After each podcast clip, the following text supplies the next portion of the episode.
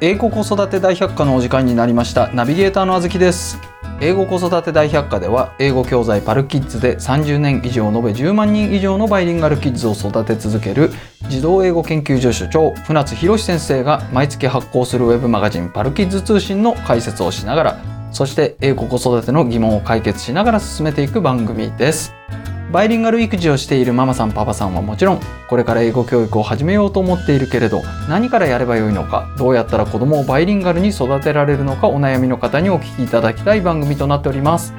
本コンテンツはポッドキャストで毎週木曜日に配信をしております Apple Podcast、Google、ヒマラヤ、Amazon Music、Spotify、児童英語研究所公式サイトからお聞きいただけますまたパルキッズ通信は児童英語研究所のウェブサイトパルキッズ .co.jp からご覧いただけますのでぜひご一読くださいご意見ご感想はメールアドレス podcastpodcast.co.jp までお寄せくださいということで先生どうぞよろしくお願いいたします、お願いいたします。えー今回はですね、うんえー前の続きでですね、はいえーパルキッズ通信2021年7月号「風が吹けばおケアが儲かると」そうそう、儲かるの ね。うこんのタイトル、うんもうおよそ英語教育とは思えない、まあ、ほら、あの雲の糸の話もあったことあだし。そうですね、んそうですね、そうですうん最近こういうの好きなんですね そうだね。うんの、えー後編ということでお届けしたいと思います、はいはい前回はねあの国語ができるといいこといっぱいあったねっていうお話だったんですけれども、うん今回はいよいよ英語の話が出てくるということです、うん、そうだはい、ね。まあ、あのー国語ができると、え、あの英語じゃなくて、そのい算数。と社会と理科。はいできるのは、まあ、分かって、お分かりいただいたと思うんだけども。あのー我々ほら、英語の会社じゃん。そうですねうんだから児 童英語研究所ですからいやだ ねけどさこれさ別に何我々このなんか画面飲水するわけじゃないけどもさ、はいそのやっぱ英語ができる子ってのは違うのよ。英語ができる子は違う、ん一味違うんだよ。 うん切れ味が違うんだよ。いやこれねこんなこと言ったらなんだけどもバイリンガルはね切れ味 違う。もういやまあそりゃそうですよ小学校の時に、うんそれこそ英検12級とかね、うん受かる子ってうんやっぱり違いますもんね。うあのねえっと小学校の時に英検12級受かっちゃうようなそのまあネイティブバイリンガルっていうようなね要するにあの国語国なんていうのかな外国語として英語を身につけたんじゃなくてはい、第二母語として英語を身につけちゃうっていう、はい、だから我々の目指してるパルキッズの目指してる教育っていうのはそこじゃんかはい、でそれって本当にバイリンガルなのよ、はい、うん、本人たちすら気づいてないんだ気よねづいてないですそねう。うん、だけどあの僕なんかはさ後天的な、まあ、いわゆるなんちゃってバイリンガルなんだよね高校で留学してあずきさんもそうでしょそうですね。やっぱり我々世代のうん英語ができる人って、まあ英語の勉強ができたからっていうような後天的な人が多いですそよね。うそう、うん、でそれでそのその後天的なバイリンガルですらさはい、ロジックしっかりしてるとまああの前回の話したね国語でのロジック力だよねがしっかりしてるとあの英語でいろんな人論破できちゃうんだよああ、これ嫌だよねまあそれってなんかいや英語で出るか国語で出るかの違いで頭の中一緒ですもんね。そう同じだからアメリカ人なっていうことを言っちゃちょっと一般化が過ぎちゃうんだけどもはい、そのやっぱ人間の能力っていうか思考力の深さっていうのはさ語彙の豊富さ知識の豊富さ、まあ、概念どんだけ持ってるのかっていうこととあとはロジックだよねロジックがちゃんと通ってるかっていうことうん。そうですね。であとはそれをこの通ったロジックをさどこにこの出力するのかうんでそれが英語であったり日本語であったりするんだけども日本語の場合にはだからその日本人相手にしかその出力できないじゃん。だかはい、らそれが英語っていうものがあるとさ自分の考えっていうものもしくはだからなんだろうな自分の意見っていうものをさとあるあ何かがこう入力があった時に思考をしてさロジックを駆使してそれをこうやってビャッと出力した時にアメリカ人相手のアメリカ人は「えまさかそこから来るのか」みたいなタジタジしてしまうようなうんそのロジック力っていうのを日本人が発揮することができるわけよ。そうですね。うん、だからそういう意味ではさあの英語ができるバイリンガルっていうのはすっごい強いよね。ううんん、あのなんだろうヘラヘラ笑ってる日本人じゃない感じあ外国人を前にしてそうはい、そうなんかレストラン行って注文してヘラヘラ笑ってんじゃなくて違うものが来たら「なんだよこれ」っていうさ焼けてんじゃねえかよみたいなねはいうんまあ、今日のおすすめは何か聞いたりそそうこから、うんあのトークが展開したりとかそうそうそうありますよねうんだからそういう意味でねあのバイリンガルっていうのはこの、まあ、ロジック力を持ったバイリンガルっていうのは強いなっていうのがある。ではい逆に言うと、バイリンガルになるってこと自体がロジック力の強化とはいいうことにもなるというのが今回の話だよね。うんでそのなんだろうね以前 これ最最初にこの話からはじ入るのもなんだけどさはいなんかじゃあやっぱそんな英語じゃなくて国語じゃんみたいなことみんみんな言うじゃない。言いますよ、うんなんかやっぱりこう英語教育をね、うん推し進めてると、うんそうその風は来ますよねあるよねありますあります、うんなんか一数学者の「おやおやおやおや」みたいな 「あのいや俺好きなんだよあの人」はいまあ、藤原さんだけ ども。うん、いやあの本当ねあの国家の品格みたいなさ、はいあれ見て確かにねその英語だけできる要するに留学して帰ってきて空っぽだみたいなのがうんいるわけよところどころ。はいまああの上智にもさそのこうなんだろうな論理性を伴わない、えー英語だけできるみたいな帰国子女みたいなのは少なくないんだよはい、英語だけできるんだようん、英語だけできるこれ怖いことだと思わない怖いですね英語ができてそれで日本語もできるんだよ、はいでそういう人がさ英語の先生なんだよはい、怖いねこれうんこれがもう何第二外国語とかさあの外国語習得理論みたいなのをさ身につけるわけよはい応用言語でそれでもう一発のこの研究者になっちゃうんだよちょちょっと怖いねこれねうんっ、ていうような世界がありますはいでえまあそういうところに多分今ね日本の英語教育が引っ張られてたりとかするんだけどもそういうそのそれを批判する方まあ、うんまあ、向きがあってはいそれが英語だけじゃないでしょってやっぱし国語力でしょっていう方向になってくるわけよ。そうですねでこの流れでこうあの国語力でしょって言ったのがほらこれ2006年とかのことだけどもあの小学校で英語入れるって言った時に大騒ぎになったんだよ。はいうん、今ではもうさ、その当たり前になってるけれども、はいその国語小学校の国語導入の時にはいろいろこうあってさはいまずあのあれだよねあのなんだっけた黄色い太陽の 人それがまずこう。はいはいあはのい、ね、あの当時ねまだ元気だったけど、はいもう今ヨボヨボになっちゃってるんだろうけどもそれがこう言い始めてそしたらその時のさ、はいあのまあ、京都の選出京都区の,、ね、あの議長衆議院の議長やってたあのなんとか文明とかいうねあうんうんうんそそううそうですそうねでその人はいもほどってさ、なんかこう懐疑的、まあ、慎重論みたいなさ小学校の英語導入に関してははい、はいみたいなのがあったんだよね。うんでそでその論拠としてさあったのがこの英語より国語だろうっていうさこれどうなの、英語より国語いやつうかさ、まあ、確かに英語より国語力だよね。そうですねだからうん前回のさそのポッドキャストの配信でもあったように、はい国語力がしかも国語力の中の漢字とかじゃなくてさその字をきれいに書くとかではなくて、はい論理性っていうのがうん全ての教科の基本になってる基礎になってるって礎になってるっていうことは間違いないわけよ。間違いないですうん、ってことはさあの国語力が重要なのはわかる。はいただ英語よりって言われた時にでちょっと待ってそんな何英語ばっかしやってて国語力日本人下がっちゃったのって言うとさそうじゃないよねうんなんか現比実は較するものじゃないですねそうなんだよね、あの本当にあの今の英語化をやめてもうやめてしまえとうんそういう何あの黄色い太陽の人とかうんあの何議議長がさ今の英語はもうやめてはいその分国語にもうぶっ込めと。はい言うんであればこの議論はねもう拝聴したいしもうすごいことだなと思う、はい英語はもう選択でいいと、はい一部のエリートだけでいいとはいもう日本人の1割だけでいいとはい言うんであればもうなんだろうな半分賛成手挙げるわ、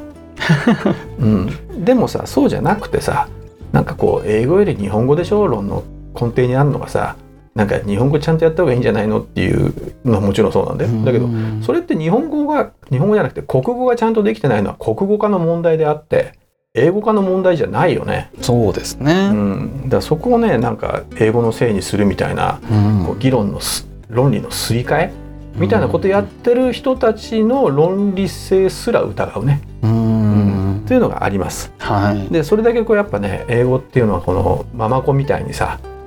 こうなんつうのどっかからつ持ってこられたみたいなさあの嫌われ者であったっていうのはあるね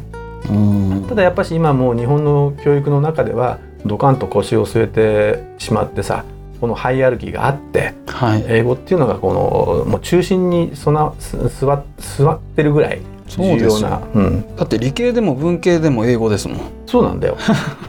文科省のあのシステム自体がてかそうで大すよ学の大学の受け入れシステム自体がはい英語ができなければ受け入れませんみたいな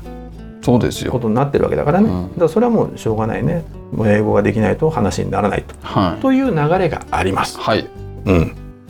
さあで次だね、そうですね、うんう、ん、数学ができると英語ができるっていう、数学ができると英語ができる、うん国語ができると算数ができるっていうのありましたけれども、うん、はい、数学ができると英語ができる。そうこれは簡単ねあ、か簡単なん ですか。そうはははそう、うはん、数学ができるっていうのはさはいあ。のまあ、前回のポッドキャストでも話したみたいに、えーまあ、前回は算数だったけどさはい。あの算数ができると理科ができるわけだよね。はい。で算数ができる子っていうのはロジックがしっかりしないと算数できないのよ。そうです。算数の中の計算ができるんじゃなくて算数全体ができる。うん。で算数が全体できない子は数学ができないから。はい。うってことは数学ができることはロジックがしっかりしてんのよ。ーん。だから勉強の仕方もある程度分かってんだよ。そうですね。だからそういう子が英語できるのは簡単だよね。うん。自分がこの持ってる計算能力と、まあ、計算の早い遅いは別にしてね計算能力とあと論論理性を持ってすれば学校で教わる英語の文法ぐらいはわかるんだよ。はい。うん、だか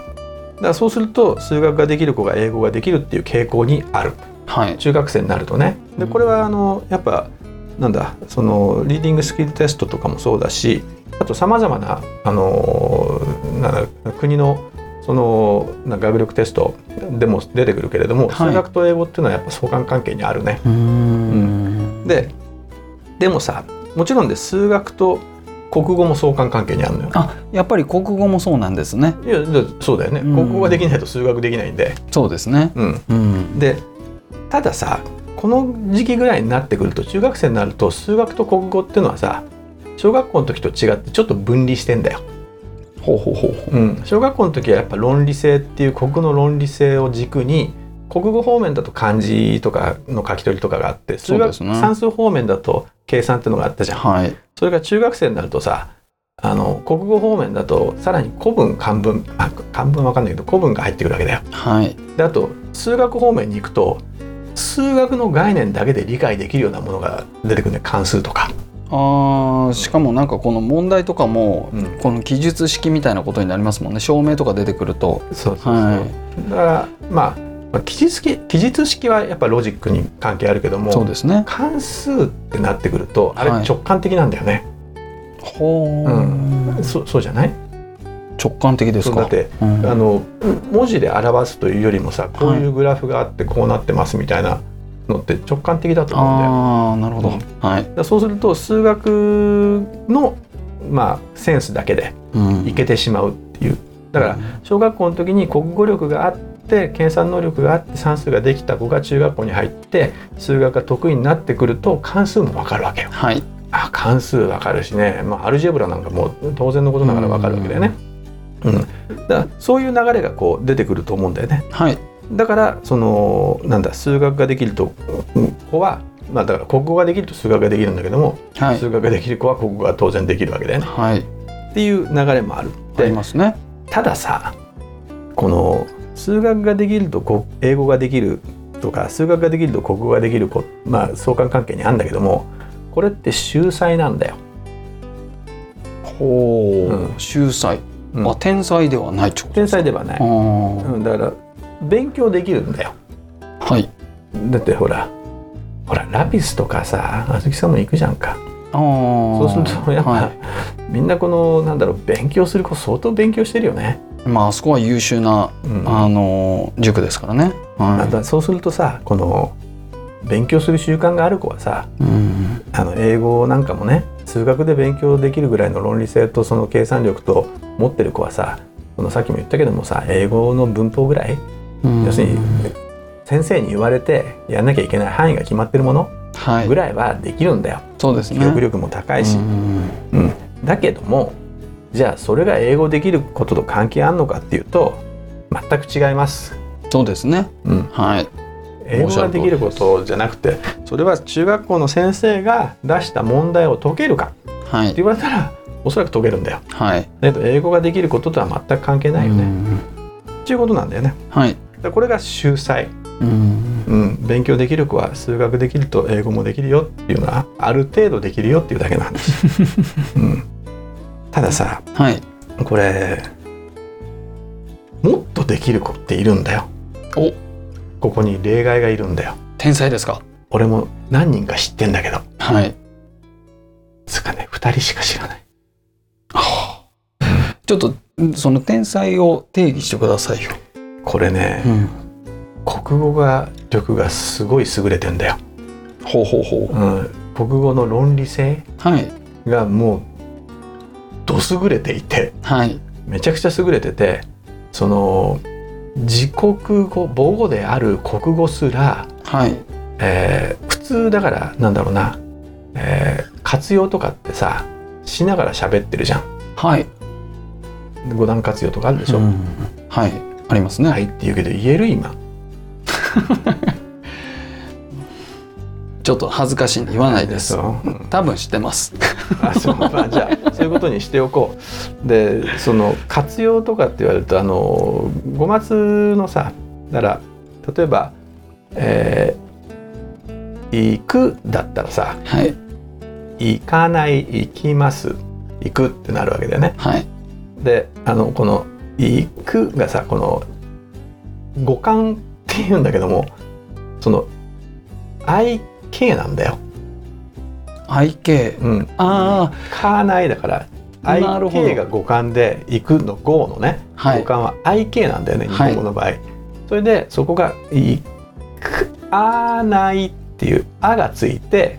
こう否定が伴ったりとかなるほど。 「行く」行かないは言います行く。あない。そうそうそうでだけど「行く」って母音入れないんだよ。はい。 IK なんだよね「はい。行く行く K の母音から活用が始まっていくってそうことそうでそすうね。だから、はい。五感は IK だけはい。行く行くなんだよねはい。っていうのを分析できるほどの天才がいるんだよ いるんだよほんと何人かあれ。 そう、そうなんですか。でそうするとそのぐらいの分析力がある子たちは、うん英語なんか余裕じゃん分かち書きされてるし、これって、んその国語力があると、うん、英語もできるみたいな話ですか。そうだからさっきね、あの 数学ができると英語できるって言ったでしょ数学ができるというこそとれです秀才なんだよ、はい。だけどその秀才の場合には数学あの国語と英語の相関は低めなんだよそうなんですか。そうす秀才は国語ができても英語ができるとは限らないねえー、なんか数学ができると英語ができる数学ができると国語もできる、そしたらもうあと国語と英語をつなげば綺麗な三角形になりそうですけれどもだけど違うのよここれは数学ができなくて英語だけできる人がいるんだよ数学ができなくて英語だけああまあいわゆる文系の人っぽいですけどそうそうそう、はいだからそういうのがいるんでだから秀才の場合には国語と英語の相関は低めっていうねあーそうなんです形がかこう現れてるんだよねうんじゃあ天才はその三角形ができてるということなそんうですか天才の場合にはだからその国語力しはいかも論理性が優れすぎていてはいその普通この分析できない英語まで分析できちゃう、ああ掘っちゃうんですね、うんそうだからこれこうでしょみたいな陰と音の違いなんてこれ違うじゃんっていうのが分かるんだよねっていうことはその英語のいわゆる原理的なところに触れちゃうわけですかそうこの場合はこれこうだったよねみたいなさいるんだよ本当こういう人がいてね 大学院にもいるんだけどはいもうだから彼らのこのなんだろううまあ発表とかさ一緒にするんだけどもはい頭の切れ味が違うよ、うーんだからそれは彼らにおいて何がすごいのかっつったら数学ができるわけじゃなくてやっぱ国語、うんは天才的に国語ができるんだよね、うん、だから英語もできちゃうっていう人がいるあなるほどなんか英語だけ見ちゃいますけどね例えばその高校の時うにん海外にも行ってないのに、うん帰国子女でもないのうにん英検1級取ることがいるじゃないですかいるたまにね、でそういうのはうん英語すごい勉強したんだなっていうような気がしますけれども、その裏に国語力があるわけですね。まあそういうケースが多いんじゃないのはそこなんだよねだからさこのそういう天才もいるのよ、いうん、でたださそれ天才の話であって、はいはい。一般的な秀才はそうじゃないんだようんだから受験でこのなんだろうな英語っていうのをさあまり重要視しない家庭もあるんだよな、うんうんうん英語はだってほら、まあ、じゃあ受受験科目程度の英語だったらいいじゃんみたいなさはっていうそれよりもやっぱ国語算数理科社会でしょみたいなうん家庭もあるんだけどもでそれはそれで大いに結構なんだけどあもはい。ただその天才じゃないとそれできないのよ英語ができできるようにならないから、ううんんだからひょっとしての盆栽がまあこんなこんなこんなこと言っちゃ申し訳ないけどもほとんどの人盆栽だからはい。だからそうすると盆栽とか頑張って秀才がねじゃああの国産シャリだけやっときゃいいのか英語後からついてくるのかっていう とついてこないんだよ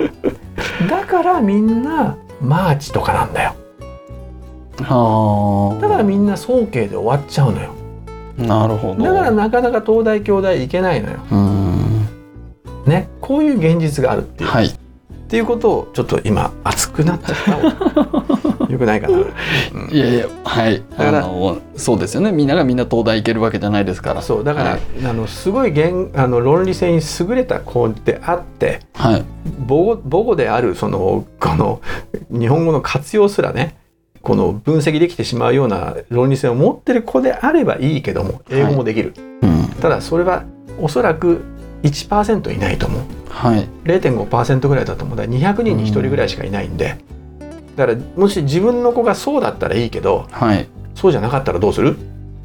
いやそうじゃない可能性の方がはるかに高いですよね。そうだからそうじゃなかった時にどうするのかっていうとここが重要ではい。英語は外から持ってかの持ってこなくちゃいけないんだよ英語を外から持ってくる。そはあ、どういうことですかう。だから前回話したように国語は内側から育てていくとです。算数社会理科ができるようになるけども、はい。は英語だけは国語力ではカバーできないんだよはははは。あ、そうですよね。秀才そうですもんそうね。秀才だとね、だから英語だけは別の学習方法が必要になってくるああ、そういうことですか。仕事なんだうーよ、んそうで結局どうするかっつったらみんな留学するんだよ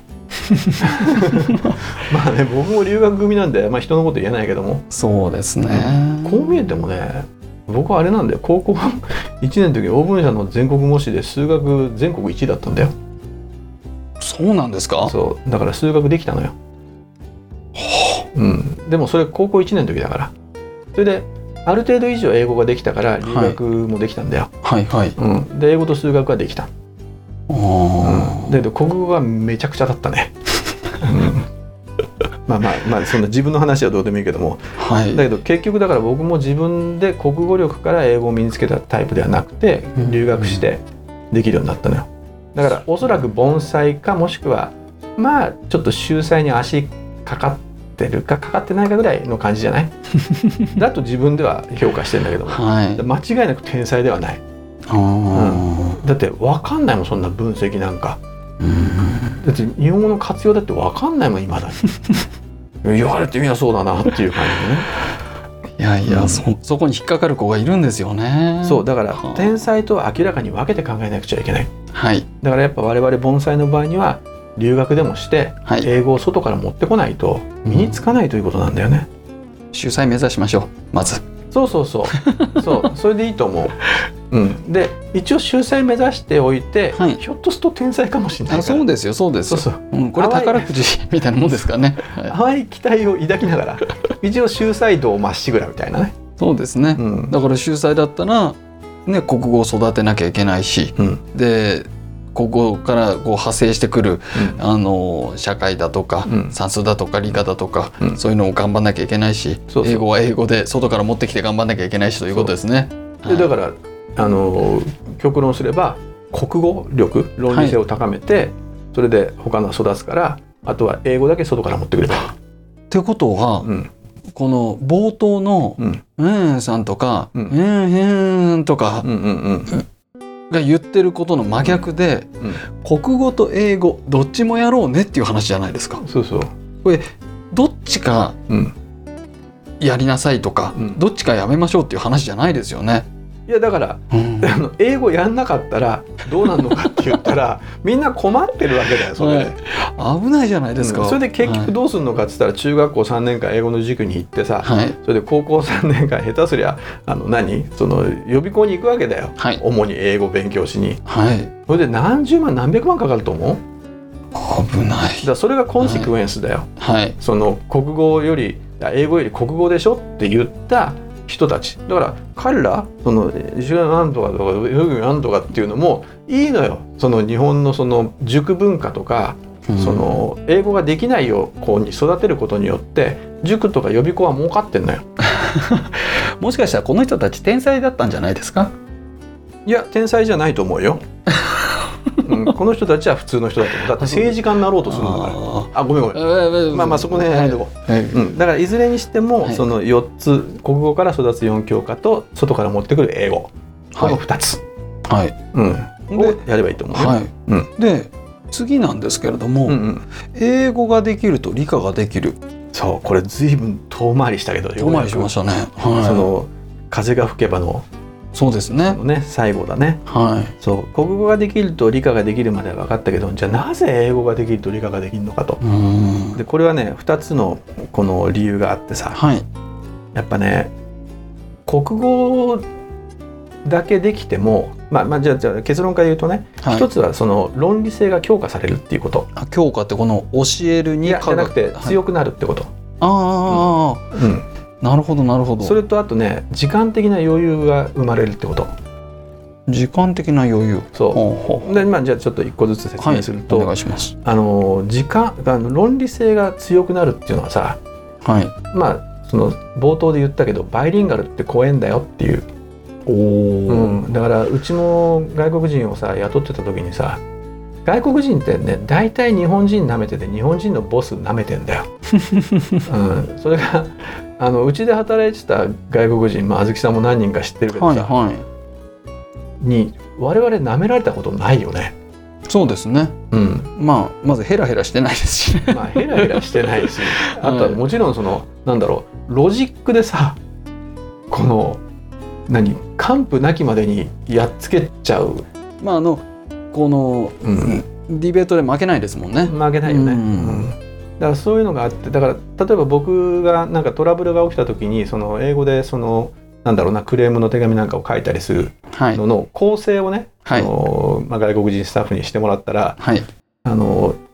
どうだったって聞くと「いや船津さんこれ読んでて気持ち悪くなったわ」 と「こんなこと言われたらもう吐くしかない」みたいなぐらいのこの完膚なきまでにっていうのはやっちゃうわけだよ。はい英語でねはいそれって嫌だよねやられたら嫌ですねそうだけどうん論理性が高くてでそれが英語でできるとだから多分日本語の教育しか受けてなかったら僕はそこまでできなかったと思うああそこに英語力が関わるんですそれはそうだよねだって英語の情報英語の思考法っていうのが身につくわけだからそうするうとん多面的に物事を見れるわけよ英語で考えたり日本語で考えたりするからねそうするとやっぱ論理性が強化されていくんだよ、ははははうん、だからあの強くなっていくねやっぱ英語ってロジカルな言語な言語なんですかそうだね、うんあの自分でもこの日本語で書いてるパルツーなんか書いてて申し訳ないなと思うんだけどもやっぱ論理が若干飛んだりすることもあるんだけども日本語で書いてると気づかないのよはそれがやっぱひとたび英語になったりすると、はい英語で書くとうわここ飛んでるここ飛んでるっていうのに気づくんだよねあうんだから自分の中でもこのなんか2人の人がいて日本語話者と英語話者はいで日本語話者の自分はそれなりにいいところがあって英語話者の自分もそれなりにいいところがあってだからこの二面性を持てるっていうのが、まあ、バイリンガルになることのまあ最大の強みかなと思うんだよね。はいでそうするとこの2つの視点から物事が見れる見ることができるってことはやっぱ論理性が強化されていくと。うんこれなんか社会人のうんその、まあ、ビジネス書とかでうんロジカルシンキングみたいなのあるじゃないですか、うんうんまず英語やったらいいのにと思いますねみんな英語やったらいいん だよ。セブンデーやってさあの今度出るあのブックオブブックスかなんかやってもらったらみんなすごいことになるよね。うんしかもだってもうほとんど日本人は英語できるあと一本のとこまでいるんだからそうですねそうだよ、うんもっと宣伝しようこれ、そうですねう、ん、宣伝しましょうだからうん一つは論理が論理性がうん強化される強化される英語を身につけることによってね、はいであともう一つは時間的な余裕が作られるよねそれそれ何の時間なんです勉強の勉強の時間、うんだから我々がこの一応やってるのが小学校のうちに英検12級でしょ、まあ、そうできでれすねば2級 ,2 級ぐらいはい取らしちゃって、そうすると中学で大体12級受かるんだよはいで中学で準級勝ったら大学入試レベルはクリアなんでそうですねそうすると、まあ、高校の3年間を理系の選択科目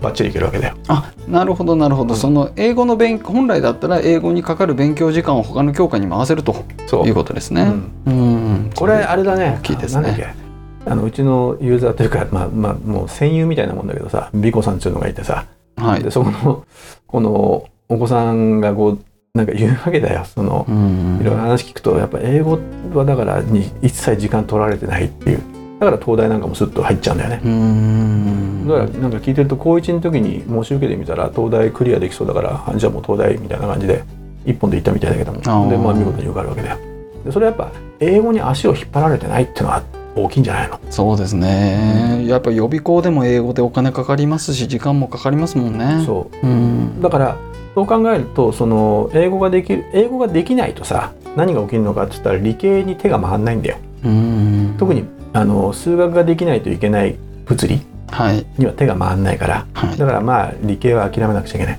うんだからここでなんかその科学者の道は断たれるわけだよそうですね数学ができなくて英語ができないと科学者にはまあなれないと。うんでその後にじゃあどうするかと生物医者になるかと。はいでそれにしてもやっぱ英語ができない今と。いりますいります、うんあのね受かんないから医者になれないと、うんじゃあ次数学者になるかとまあそしたら英語ができなくてもなれる数学者もいるのかもしれないけどもやっぱ本格的にやるとやっぱ研究とかっていうのはさ論文英語でしょ論文の英語ですねってなってくると、まあ、学部は卒業できても修士はいけないかもしうれないと。んでってなってくるとさやっぱこう理系というか、まあ、自然科学の道っていうのは結構険しい険しいんだよね英語できないとさ、ううんん言語学もそうだよ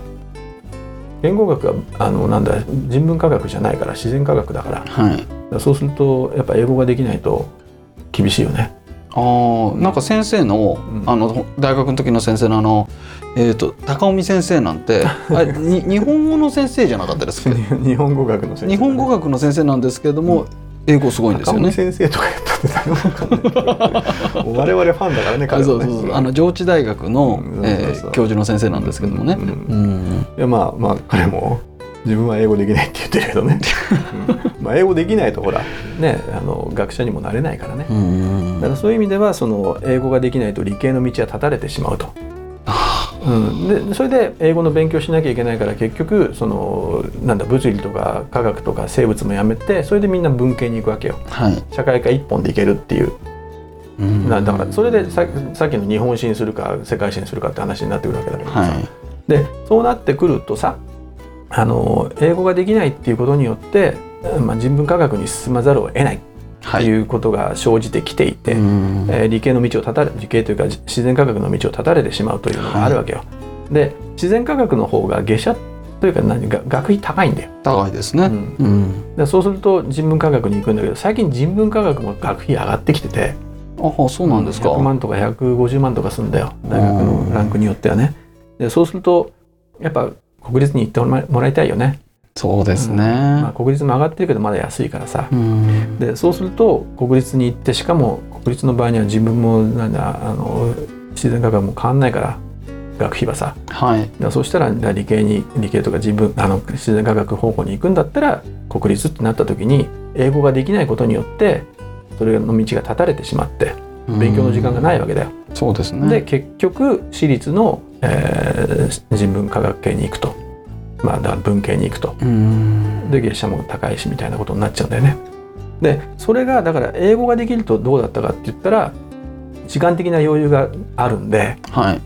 でだから英語の勉強一切しなくていいから、うんうん、高校3年間を、まあ、国語、まあ、古文漢文とあとはその自分の、まあ、選択する科目はい物理だったら物理とかあとはまあ科学はやんなきゃいけないから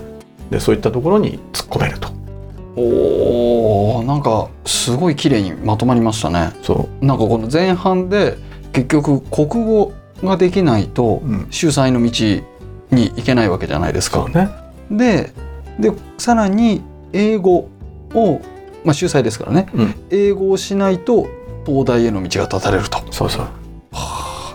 国語と英語どっちもやんなきゃいけないとだね、ですうね、ん、ああこれはやっぱり国語だとかやっぱり英語だとかでどっちかの道を立ってるとうん、これは大変なことになっちゃいますねだからそういう国語と英語をうん同じ素性に乗っけてるってのが船舶な感じがするでしょ、そうですねうん、薄っぺらいです ねだよねあうん鈴木さんそういうこと言っていいのいやいやいや今何ちあのあのあ違う違のう大臣とかあの何違いますあの人違いがます違う違う違う僕はその「船舶」っていう言葉をこの音読みをすると、うんこういう音声配信だとうん分かりづらい時もあるわけじゃないですか、あーななので僕はそれを、うんあのこう小ひら型い開いたわ小けで型すよ一級船舶免許みたいな感じねだから僕の発言じゃない持ってるよ 薄っぺらい免許持ってる いやごめんごめんやめましょうやめましょう、はいはいやめましょうごめやんごめめんましょうはい、はい、先生ありがとうございます、はいはい今回はですね、えーにパルキッズ通信2021年7月号、えー風が吹けば桶屋が儲かるっていうね、えーの解説をさせていただいたんですけれどまだねご覧になってない人ぜひねあの読んでくださいさらにねあの深い深い内容がそこに書いてありますのでぜひご覧ください今回時間大丈夫だったのかなはいちょっとあの長くなりましたけどもんなさいはい。英語子育て大百科はポッドキャストで毎週木曜日に配信しております。Apple Podcast、Google、ヒマラヤ、Amazon Music、Spotify 自動英語研究所公式サイトからお聞きいただけます。ぜひサブスク登録をして毎回お聞きいただけますと幸いです。えー視聴者数がうなぎ登りでござい ます。ありがとうございます。そうなのそうなんですよ。もう、もうすごいですよ。右肩上がり です。うんはい。また、パルキッズ通信は児童英語研究所のウェブサイト、パルキッズ .co.jp からご覧いただけますので、ぜひご一読ください。船津先生の著書、子供の英語超効率勉強法、換気出版から出版されております。こちらも英語子育ての参考になりますので、ぜひご一読ください。ご意見、ご感想はメールアドレス、podcast、パルキッズ .co.jp までお寄せください。ではまた次回、先生ありがとうございました。はいありがとうございました。